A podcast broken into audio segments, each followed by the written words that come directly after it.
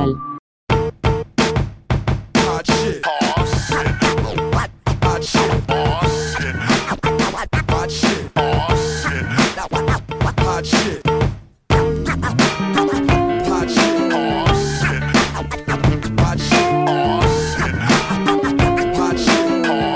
I strive to be humble, lest I stumble. Never sold a jumbo or cop chicken wings with mumbo. Buenas noches a todos. Estás escuchando a Crónica. Yo soy tu host, Kat Donahue. La canción que suena ahora es Potholders featuring Count Bass. Es por MF Doom. Y ahora regresamos con un episodio sobre el consumo educado del cannabis con veneno de ardilla y germen verde. In the barrel past the old bay. Hot as hell and it's a cold day in it. Working on a way that we can roll away tinted. Some say the price of holding heat is often too high. You either be in a coffin or you be the new guy. The one that's too fly to eat soup pie. Never too busy when it comes down to you and I. A lot of niggas wish to die. They need to hold their horses. It's bigger fish to fry. You're on the list. If not, pick a number spot. Ten and a half Tim's is made to kick your bumper clock. I could've had a V8, F-150 quad cab, but I'll be straight. Money comes and goes like that two-bit hussy that night that try to rush me. Dwight passed the Dutchie, so I could calm down so they don't get it twisted. Take it from the fireside and won't get blistered. Got it. What happened? Oh, it's not lit. These metal fingers be holding. Hot shit. When I was four, I penned God was born in New York back in 77. Still got Nan in the crescent. The effervescence of God's presence is thick. Unlike vapor, esterol, extra roll, word to the baker. Peace to the hard working gingerbread makers. Looked up and down, said, hmm, too much makeup. Poor music taste 10 years from being grown up. Rappers don't blow up, heads do. My name is Dwight Spitz, I'm a sonic addict. I used to think it was merely a nagging habit. Born under a bad sign. I'm serious about this curse of mine. I strive to flip it into fine wine. Barely born a virgin is what the stars said. Black, not white, red all over though, like Elmo. 28 years have passed, I feel I'm peaking. I make music every weekend. It's a chore, a fact of life, a labor of love. I get mad love, but I detest the labor and its wages. You know, death. I'm serving life from this gift of God. Don't forget your potholders, my niggas. Mohawk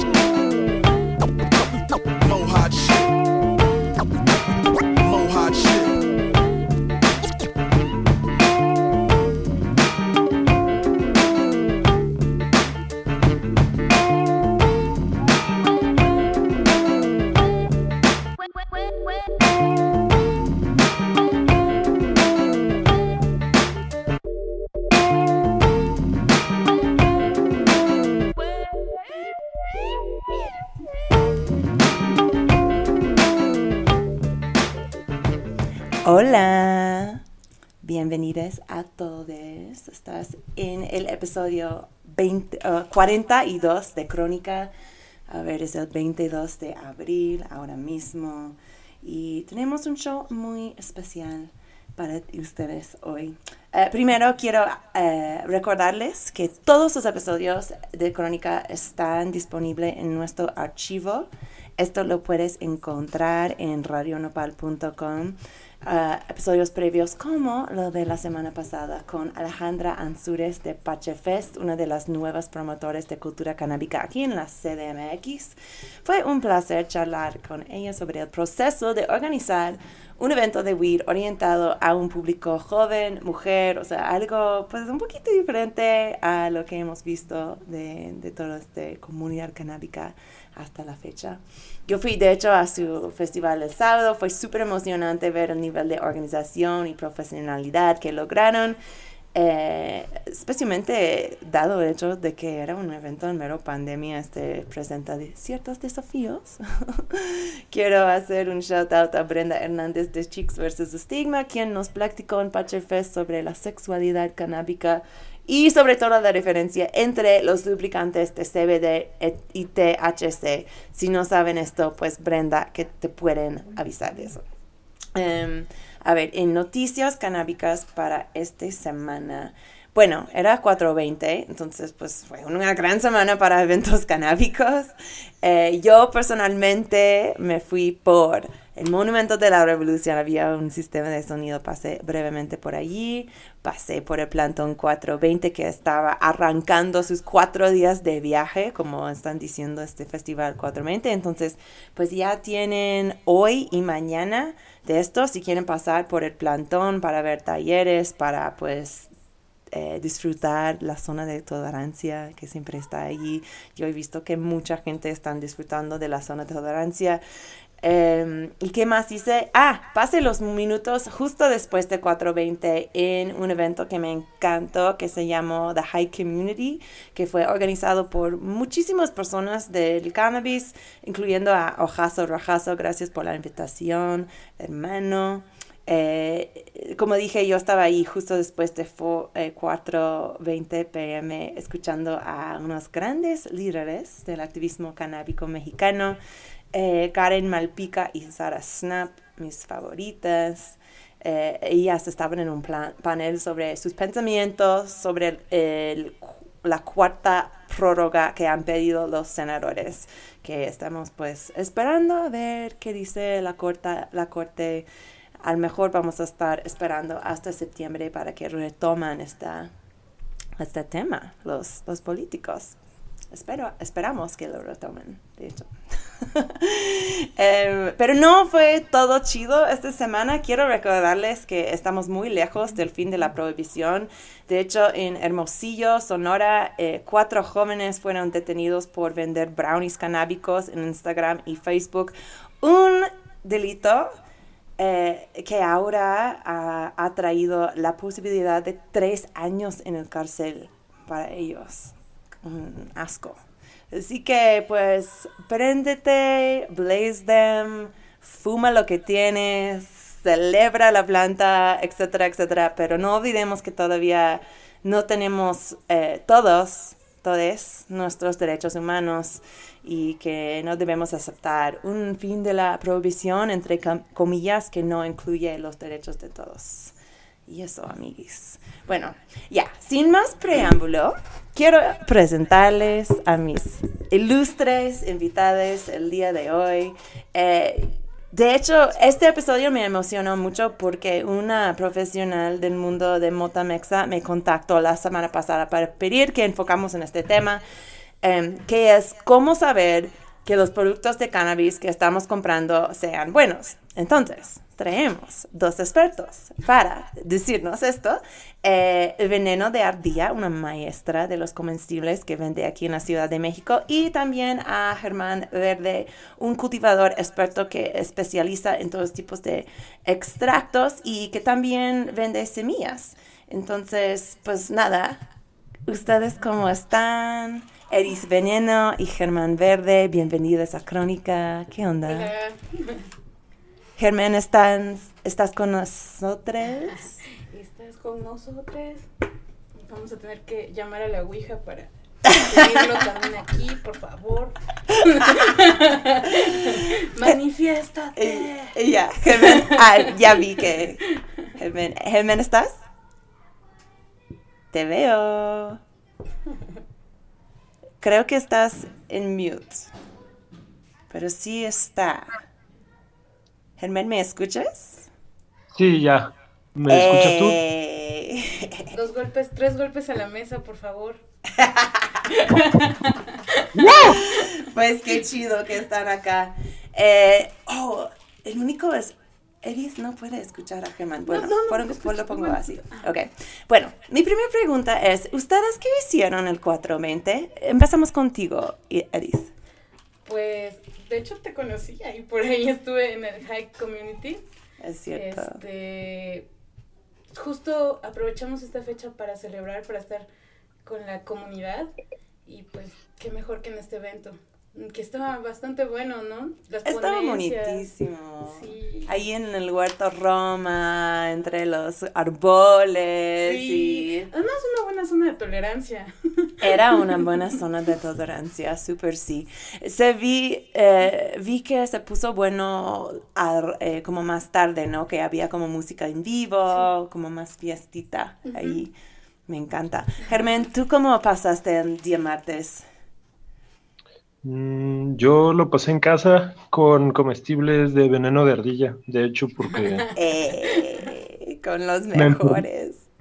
Sí, pues, me enfermé de lo de, me dio una tosecilla ahí como estacional. Entonces ya llevo unos 10 días sin fumar y pues la he librado con, con esos excelentes comestibles. Que digo, me los acabé todos en el 420, pero no hay falla. No, no me agüito, fue excelente. Seguro que, que, puedes encontrar más a ratito. Este día para ustedes, o sea, estamos, o sea, decimos que estamos al borde de la legalización, pero como simbólicamente, ¿qué significaba ese día para ustedes este año? Pues para mí, para mí realmente significó compartir con las personas que me importan dentro de esta comunidad. ¿No? Traté de pues, hablarle a las personas que me importan. Es como la Navidad para mí, ¿no? Que yo no celebro Navidad, pero en cuestión de legalización para mí no fue, eh, pues no tiene nada que ver con la legalización ese día para mí, porque pues ya después de tres años de tantas prórrogas inconstitucionales realmente tengo muy poca fe en lo que pueda o no hacer el gobierno. Y justo, justo es un día donde la comunidad no tiene nada que ver con, el gobierno, ni con las leyes, ni con nada, ¿no? Al contrario, es como un evento que hacemos nosotros para nosotros. Claro. Edith, ¿tú también has perdido el fe en el gobierno? Sí, definitivamente sí. De hecho, este año para mí es importantísimo porque es el último año que no estamos entrando a, a, su marco de legalidad. Entonces, pues aprovechando, aprovechando que ahorita estamos en un momento gris de la historia.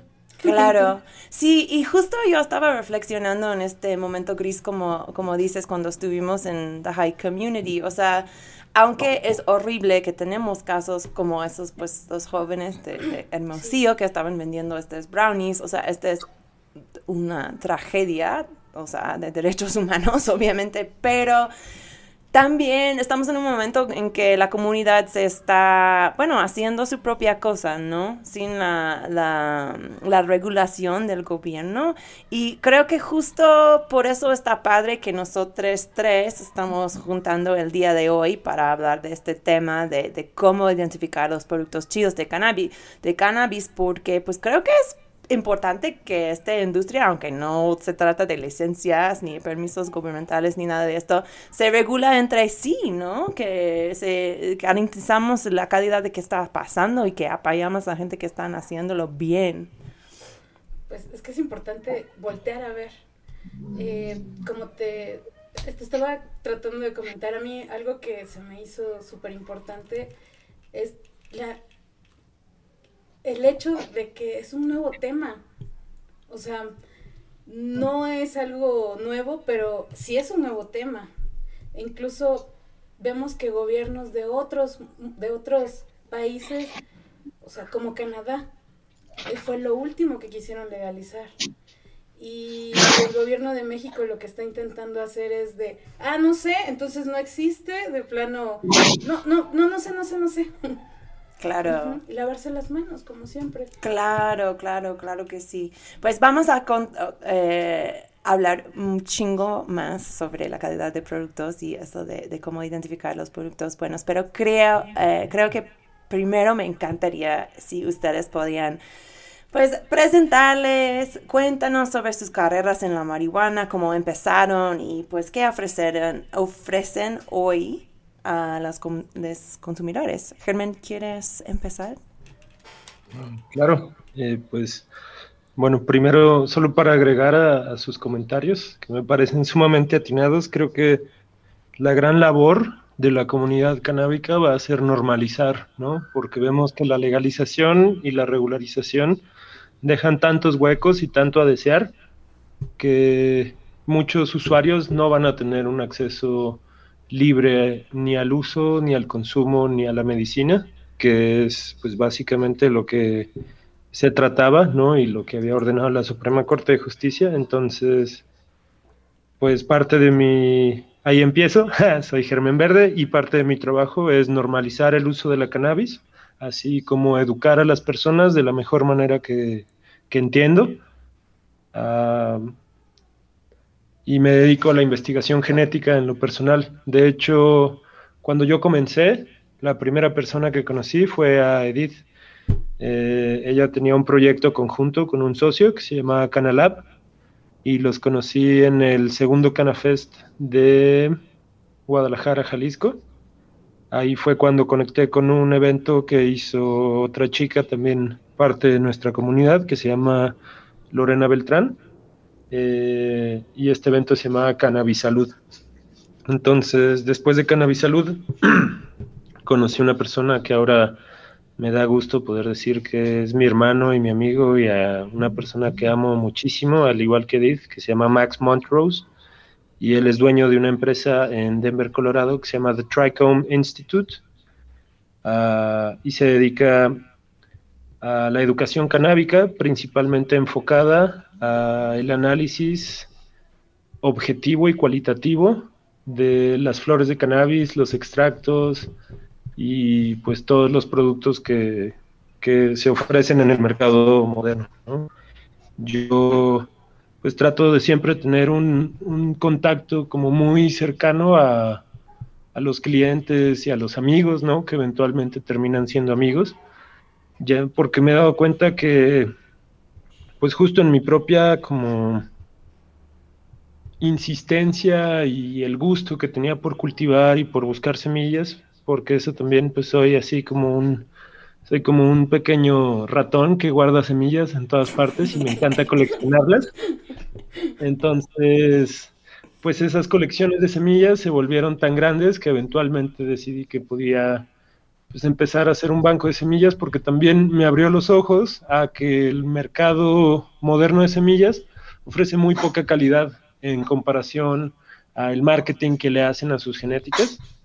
Eh, realmente son muy pocos los que se toman el tiempo de, pues de hacer genéticas de calidad que vayan de acuerdo a las descripciones que hacen, que sean precisas, que puedan realmente ser como verídicos de acuerdo a, todo el trabajo que dicen hacer, ¿no? Eh, digo, nunca he dicho que soy el mejor y probablemente nunca lo sea, siempre va a haber alguien mejor, pero justo pues mi labor no se trata de eso, ¿no? Se trata más de la educación y la conservación y pues de ser posible, si no fuera tan peligrosa las sierras de, del país, pues lo que trato de hacer regularmente es subir, hablar con los productores, productores grandes, productores de, de tradición, digamos, personas que sus abuelos han cultivado y sus familias siempre han sido parte de esta de esta comunidad canábica que no conocemos porque son los campesinos que pues básicamente se ocupan de llenar todas las necesidades de los consumidores y de los fumadores sin que pues, necesariamente los lleguemos a conocer ni sepamos quiénes son. Entonces parte de esta labor de educación es hacer consciente al público general que que existe toda esta parte del mercado, que existen personas que tienen ya generaciones trabajando y cultivando. Y pues qué son estos cultivos, qué son estas genéticas y también hablar con ellos, pedirles sus semillas, hacer intercambios para poder hacer programas de conservación, porque soy un poco paranoico y me da la impresión de que el momento en que se legalice, los mercados modernos van a tratar de homogenizar a la cannabis de la misma manera que lo han hecho con el tabaco, con las manzanas y con muchísimas otras pues productos de la agroindustria. Súper sí, súper sí. Y pues quiero comentar que creo que es muy de una persona muy buena en lo que hace, que no quiere decir que es el mejor en lo que hace. Entonces, pues, qué bueno, Germán. Eris, cuéntanos un poquito de tu camino hacia acá. Pues yo comencé de una manera bien extraña.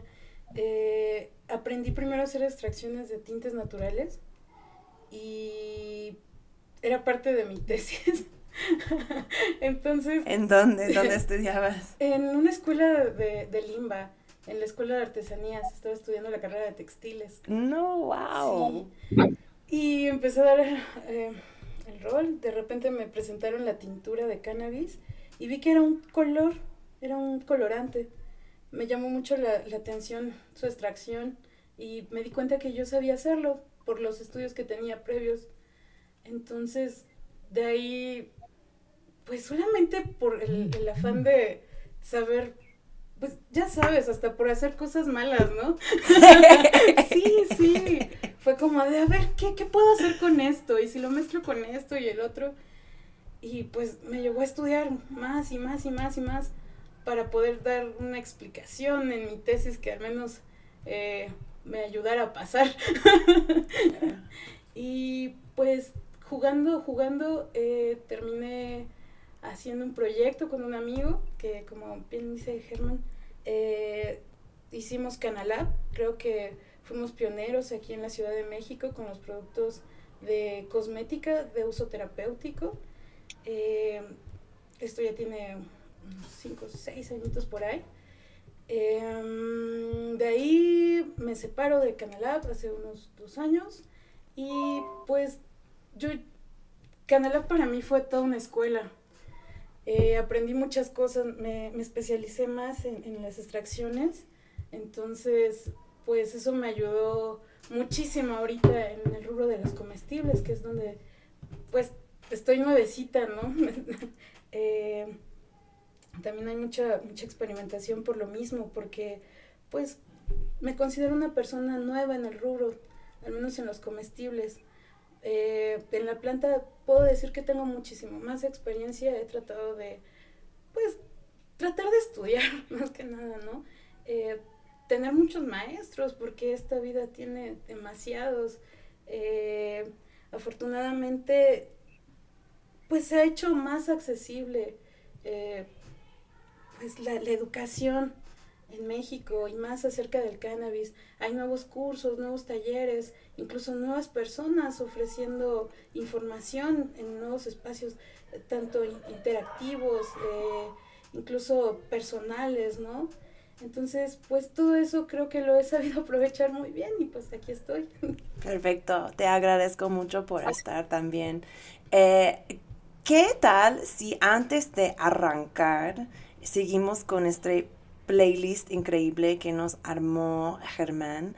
Germán, ¿quieres eh, contarnos un poquito sobre la música que elegiste a tocar en Crónica el día de hoy? Claro. Um, ya pasaron la primera canción, ¿verdad? Sí, sí, sí, ya pasamos Holders por MF Doom featuring Count Bass D. Y lo que okay. sigue es Indica Badu por Logic y Wiz Khalifa. Muy bien. Pues últimamente es que me parece que el hip hop principalmente ha sido como gran parte de, de, apoyar la cultura canábica internacional, ¿no? Como que siempre han ido de la mano y muchas veces no necesariamente tienen que hablar de, pues de crimen o de armas o de este tipo de cosas. Y la armé justo porque, bueno, van a escuchar en esta próxima canción eh, que de repente a media canción dice Logic, ¿no? And if you don't know by now, I smoke weed. Entonces, es muy buena línea. Bueno, tocamos ese rola, Indica Badu, y regresamos con más crónica.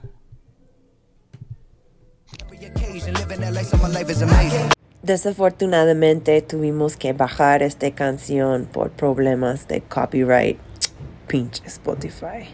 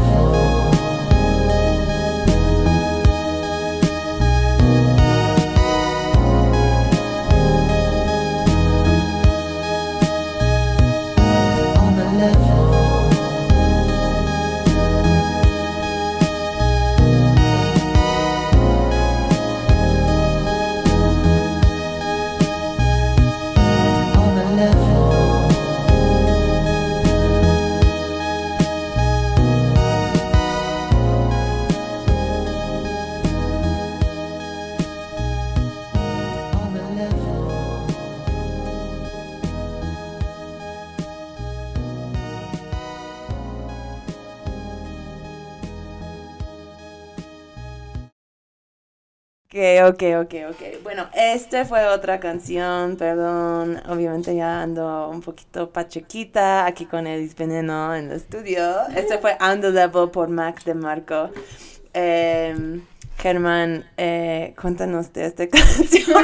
Estoy, estoy haciendo errores con tu playlist, pero cuéntanos de esta canción, Germán. Pues, ¿sí, ¿sí me escuchan? Sí, sí, sí. Ah, ok. Pues justo, sí, yo también la estaba escuchando y de repente oí así el tono y dije, "Mm, espera, creo que no es esa canción. Eh, Perdón, Germán. Ahorita tocamos y Logic, te lo juro. pues esa canción se me hace muy chida por, no sé, como que tiene, para mí tiene una energía que es un poco como me siento cuando estoy pacheco, ¿no? Siempre que me pongo muy pacheco me dan ganas de salir a caminar porque me pongo como, no sé, me, me da como una ansiedad social muy severa, entonces necesito caminar y flotar un poquito y justo esta canción me, me da como ese sentimiento de ir flotando por ahí, ¿no? Eh, al nivel. Súper Y- sí, súper sí.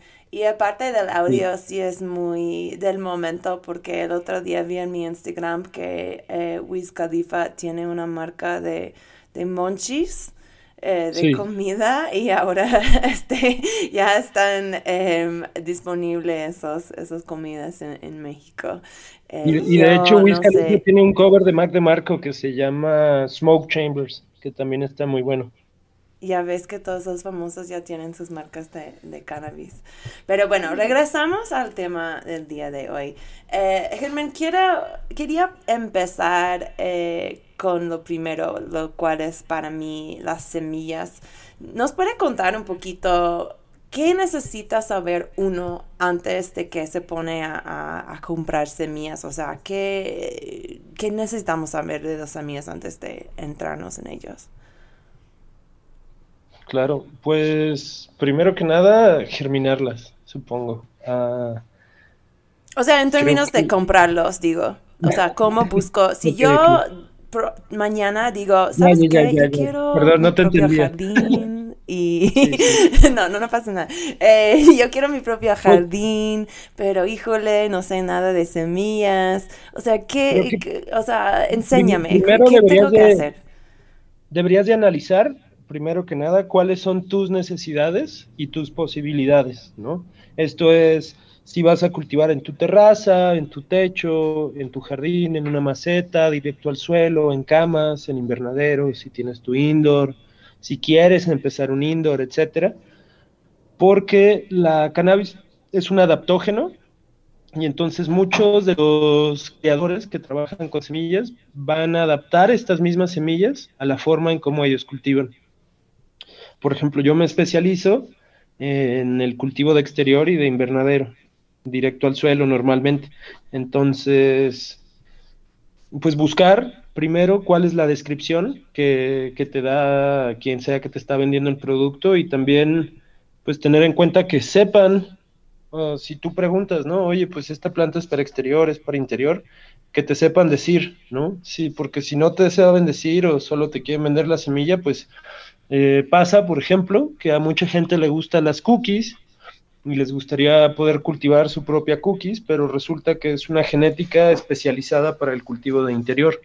Mm, Entonces, hay personas que justo han trabajado la genética para poderla volver una planta de exterior y que no se quede chaparrita.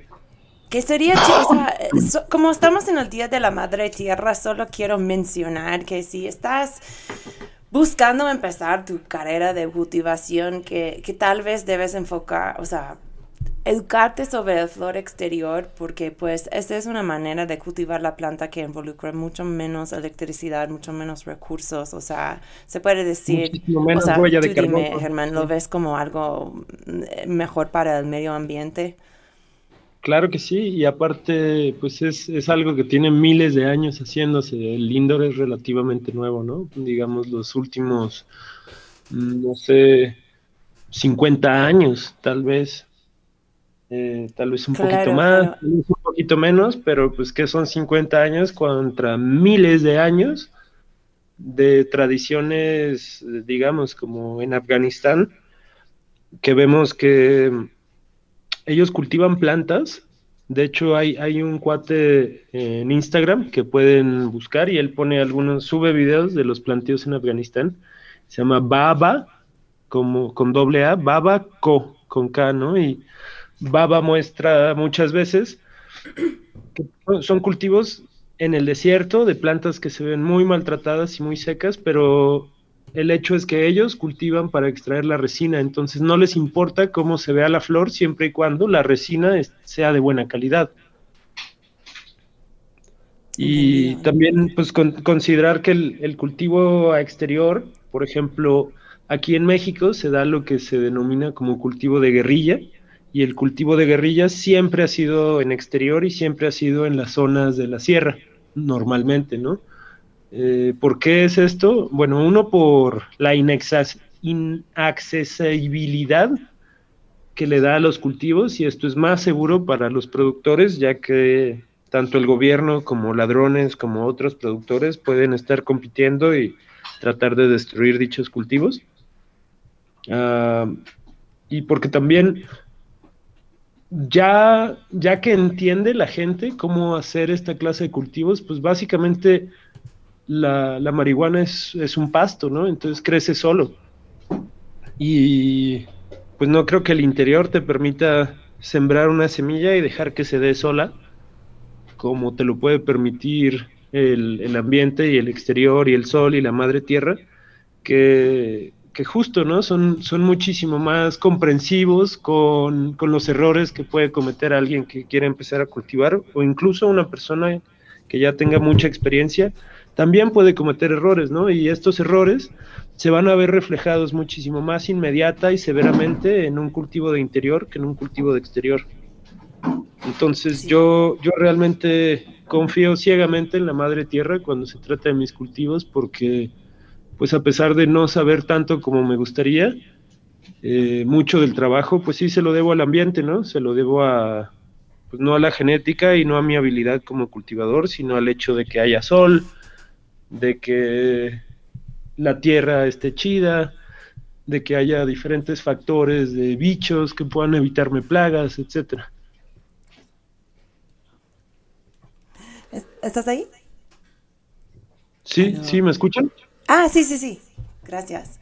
Pues gracias por eso. O sea, yo creo que es obvio que si ustedes quieren saber más de las semillas, hay que pues ponerte en contacto con Germán. Esta es una persona que sabe mucho de lo que hace. Eh, Germán, regresando a, a nuestra temática para el día de hoy, ¿qué, o sea, hay cosas que tenemos que evitar cuando estamos comprando las semillas? O sea, ¿qué tipos de estafas o problemas podemos encontrar cuando embarcamos en nuestro viaje de sem- semillas, de comprarlas, digo? Pues primero que nada, ver que la semilla esté bien madura, porque una semilla madura te va a asegurar que tenga el vigor suficiente como para brotar y, tener, tener una planta sana, ¿no? Esto es, son, tienes que buscar semillas que se vean bien definidas, tienen una onda que es como un atigrado medio curioso sobre la, sobre la propia semilla.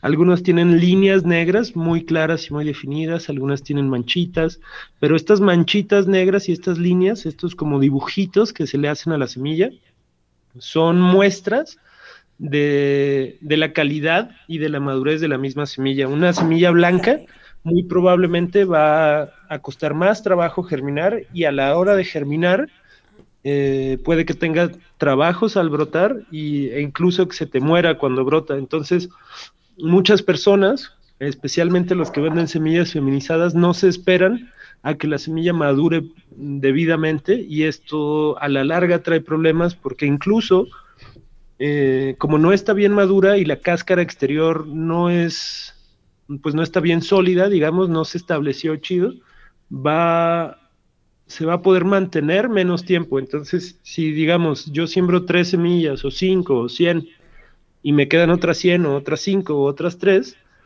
si están bien maduras las voy a poder guardar unos cinco años. Si no están bien maduras, tal vez al año ya no germinen. Ó- Órale, yo no sabía nada de esto.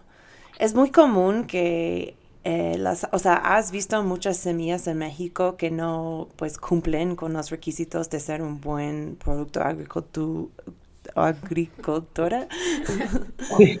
Sí, sí, sí he visto varias y creo que se debe al hecho de que pues, les importa la producción y les importa el dinero y tienen prisa y creo que a muchos cultivadores se les olvida que cultivar marihuana es un juego de paciencia y entre más paciente eres, más mayor va a ser el... el... Y se me fue la Ay, palabra, pues, disculpa. yo empiezo Es- mal, entonces. Yo creo, yo creo en parte, eso quisiera pensar que Mayor será la recompensa, esa era la palabra. también ignorancia, en parte de ignorancia, ¿no? Que por eso, eh, pues México está diciendo que no tiene una cultura cuando está abriéndose y entonces eso se presta a que haya muchos engaños en la industria. Sí, Sí, sí, O sea, mucha justo gente que por eso quizás sí estamos sabe lo que este hace, se aprovechan de la ignorancia de otros. Sí, Sí, sí, sí. Pues entonces, pues ustedes que están escuchándonos ahora, fijen en lo que están diciendo esas personas, porque si eres consumidor de marihuana en México, seguro que, bueno, en el mundo, no solamente en México, pero sobre todo en un lugar donde los productos no están re- regulados todavía, pues nosotros tenemos que ser nuestros propios expertos en comprar estas cosas. sí, de hecho, pero Así es. tampoco es algo difícil, ¿sabes? Creo que hay ciertos estándares que como consumidores podemos y debemos tener. Sí, sí, sí. Pues y vamos a hablar pues sobre tu especialidad al, ratito, Eris, pero sí quiero seguir pasando por este playlist bonito que nos dio Germán. Entonces, ahora sí, ¿eh? Este es, este es Indica Badu por Logic y Wiz Khalifa. Ahora regresamos con más crónica.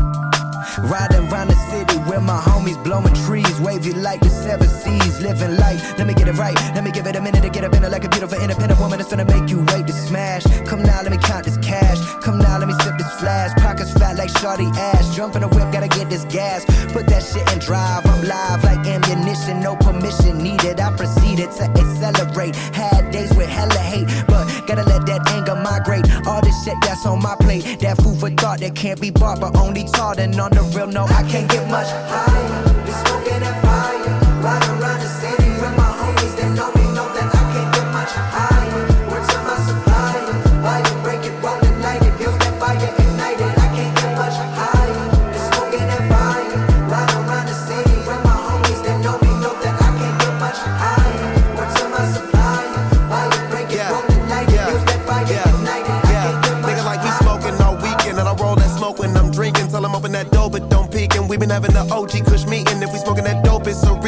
I so love from the chiefin'. I'ma get high when I wake up and roll me one more before I'm sleeping. Man, I be smoking so good that I be forgetting the past. It don't even come to my house if it ain't wrapped up in a turkey bag. We roll up the urban lab, kick back, blow a zip, take it on the plane. No, I smoke the same when I'm on a trip. Nigga like me always got weed on him. Try to tell me that she don't smoke later on, she joining. Ain't no point on back, keep going in. You been rolling with cats who boring. I be bringing the stacks enormous. Section always in the back important. Bad bitch gorgeous, pack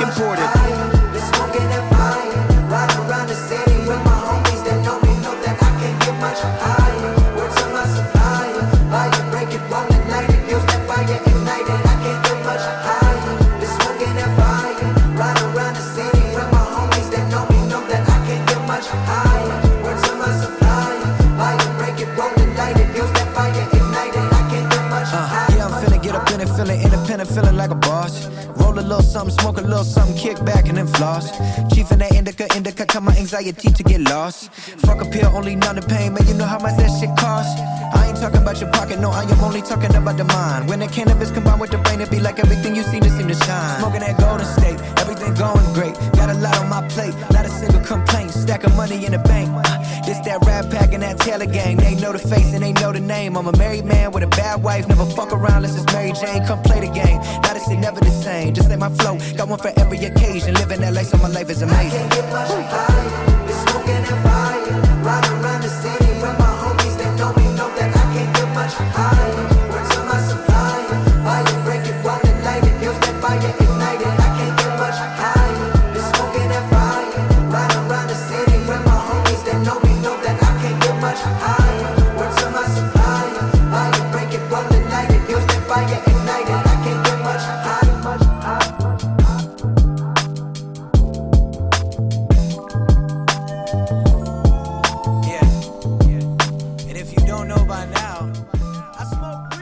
Corté este rola un poquito temprano, pero quiero compartir con los escuchantes que es exactamente de 4 minutos 20 segundos. Este rola indicado. Que, ¡Qué detalle!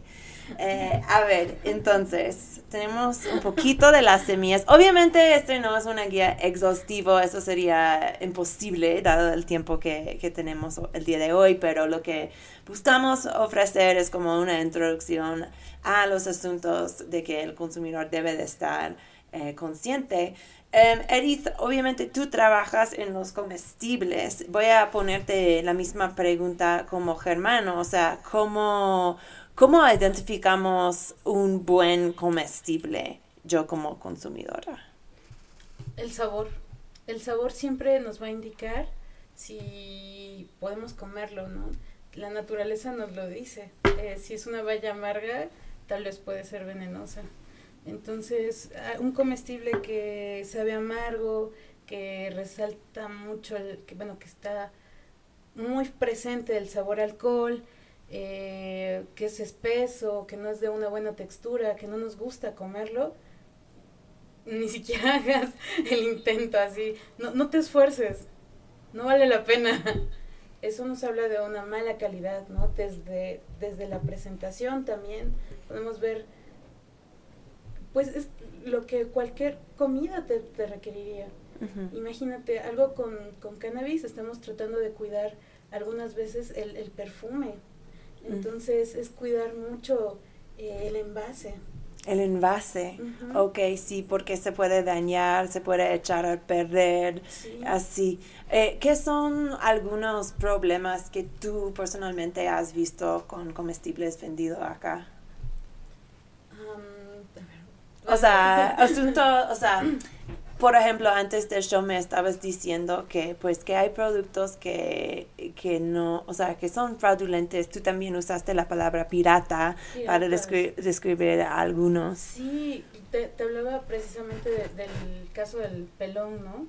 Que El pelón pone rico, ¿no? Sí, que pues eh, por ahí hubo un caso también de que fue gente a la cárcel por, por un problema de piratería directamente que había hecho la marca, una demanda, eh, pues porque estaban usando su imagen como pelón pone rico. Ah, tú dices como el pelón, ok, la marca original del dulce, ajá, Sí, sí, Hershey sí. se fue para Sí, sí, o sea, Ah, no wow. fue, ah, por ahí platicaban, ¿no? Cómo, cómo fue eh, su detención y dicen que... Pobre Selecta, de- Lu. De, de pol- de Pobre policías.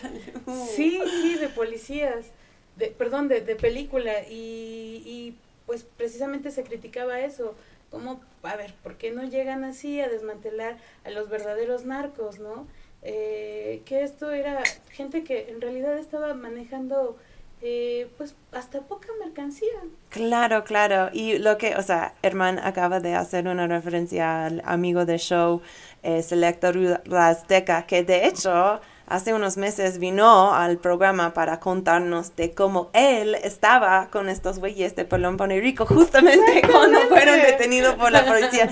Y se fue al cárcel, o sea, este güey se fue al cárcel para seis semanas, o sea, estaba en, la- en el, ajá, como... Sí lo encarcelaron por esta cosa, Sí, entonces sí. pues sí, Pero qué locura. aquí, aquí el problema principal, lo que alegaba la marca era la piratería. Ujú. Que sí, eh, en términos legales es muy correcto. Bueno, pero es que, o sea, el sentido de humor pacheco es Sí. muy, o sea, yo, yo creo que es súper eh, chistoso cuando, lo- o sea, lo ves todo el tiempo. Yo creo que en Expo Week yo vi todas las marcas de comida basura eh, en versión canábica allá, entonces, pues, y también, pues, esta es una capacidad muy cabrona que tiene México, ¿no? Pero regresando al tema de los brownies. Claro. O sea, eh, es lo mismo, están castigándolo por lo mismo y, y están aplicando las mismas sanciones y entonces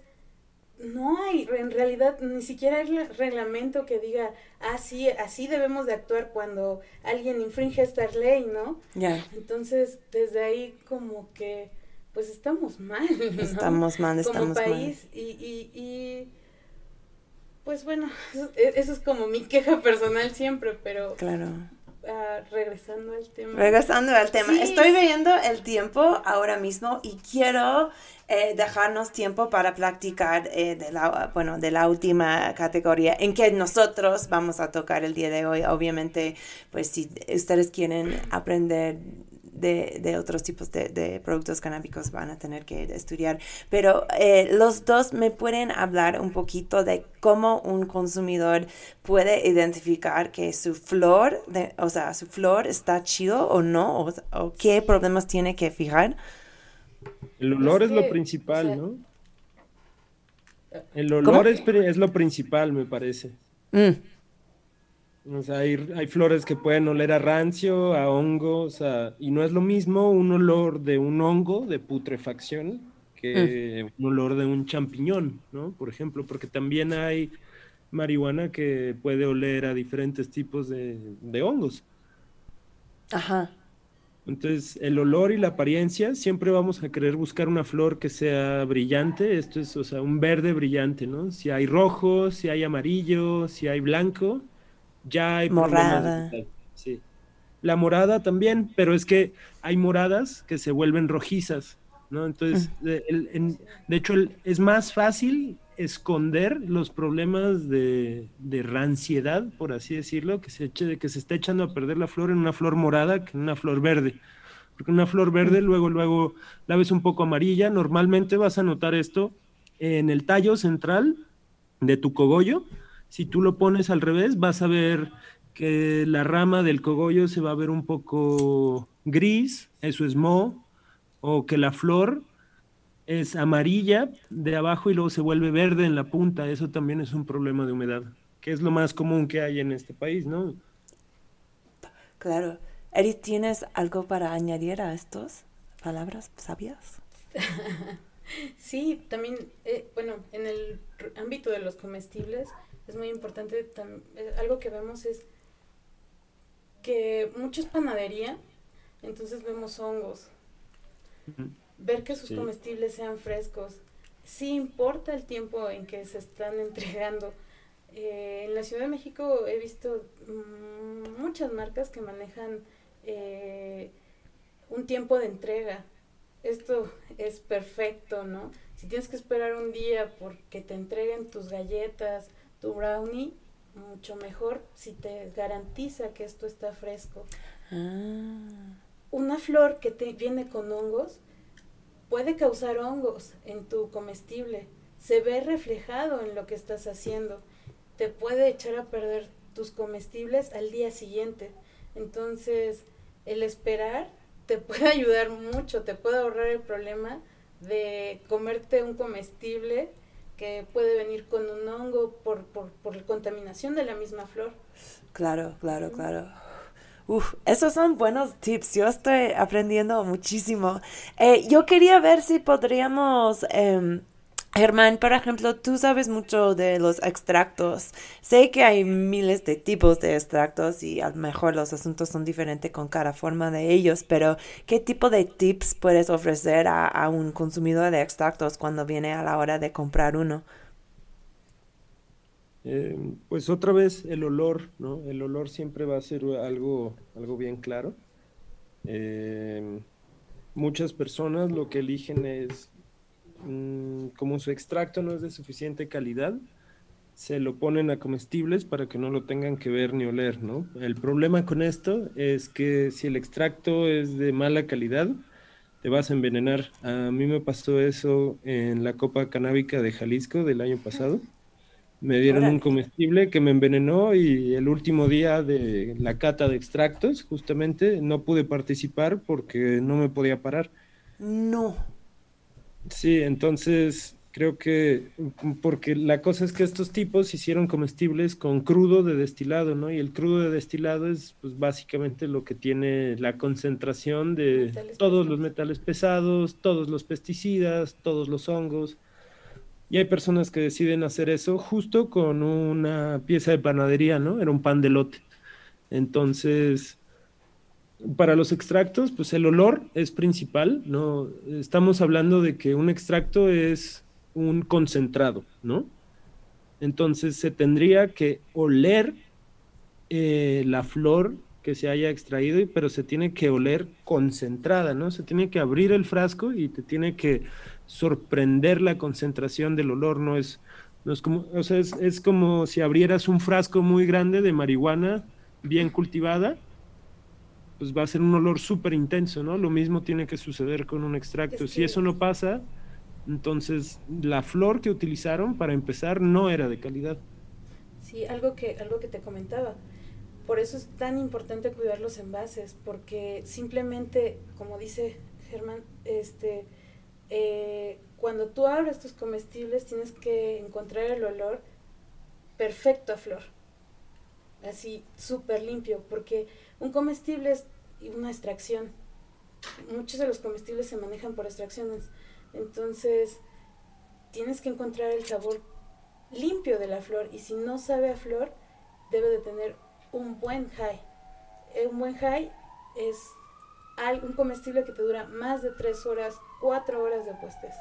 Órale. Estoy viendo ahora que este episodio podría haber sido como cuatro diferentes episodios, entonces a lo mejor les voy a estar molestando para regresar. Pero antes de, a- a- casi tenemos que irnos, pero antes de hacer esto, eh, quería como destacar la importancia de que, de qué estamos hablando. Germán, tú eh, antes de, de estar grabando me, me dijiste que tú has pasado no solamente por ser por intoxicación de extractos, pero también por problemas de salud más crónicas, por, por productos canábicos malas. ¿Nos puede platicar un poquito de esto? Claro que sí, pues miren, escuchen cómo respiro. Oh my God. Wow. Eso es producto de años de consumir flores de mala calidad con hongos. Lo que pasa con estos hongos es que al, al vaporizar nosotros las flores, el vapor extrae las esporas de los hongos y estos se depositan en nuestros alveolos, ¿no? En nuestros pulmones. Amigo, eso es por, por ser de la época de antaño. Somos la vieja Pero escuela. Ahora. bueno, gracias por compartir esta, esta dato, Germán, como pues, y, y de una manera tan, pues, eh, em, ¿cómo se dice? Que, muestra, que mostraba mucho. Gracias por, por hacer esto. Pues, chicas, Gracias muchísimas gracias por estar en el show. Eh, eh, espero que puedan regresar en algún momento para compartir más de su sabiduría. Eh, vamos terminando el, la última rola que vamos a tocar. Y, y Jade Yes. manda saludos, Edith, viendo que traes la camiseta de, de Grace. Aquí anda el Jade, ya volvió. Sí, Ay. sí, porque precisamente yo quería... eh, Cristi también. De las marcas que, que, que yo siento que manejan una excelente calidad. ¿Sabes, ¿Sabes qué podemos hacer? Porque vamos a, eh, tenemos que cerrar aquí, pero mejor nos ponemos en el perfil de Crónica y allí podemos poner la arroba de todos para que la gente pueda encontrarles, ¿no? ¿Cómo te, qué te parece? Yo también quería hablar de marcas padres, pero híjole, solo tenemos una hora. Empezamos. Vamos a hacer esto. Si están escuchando, checa el Instagram de Crónica. Vamos a poner un list chida. Este es mi corazón por Bronx River Parkway. Este ha sido Crónica. Yo soy tu host, Kat Donahue. Nos vemos la próxima jueves a las 8 pm. Miau. Chao.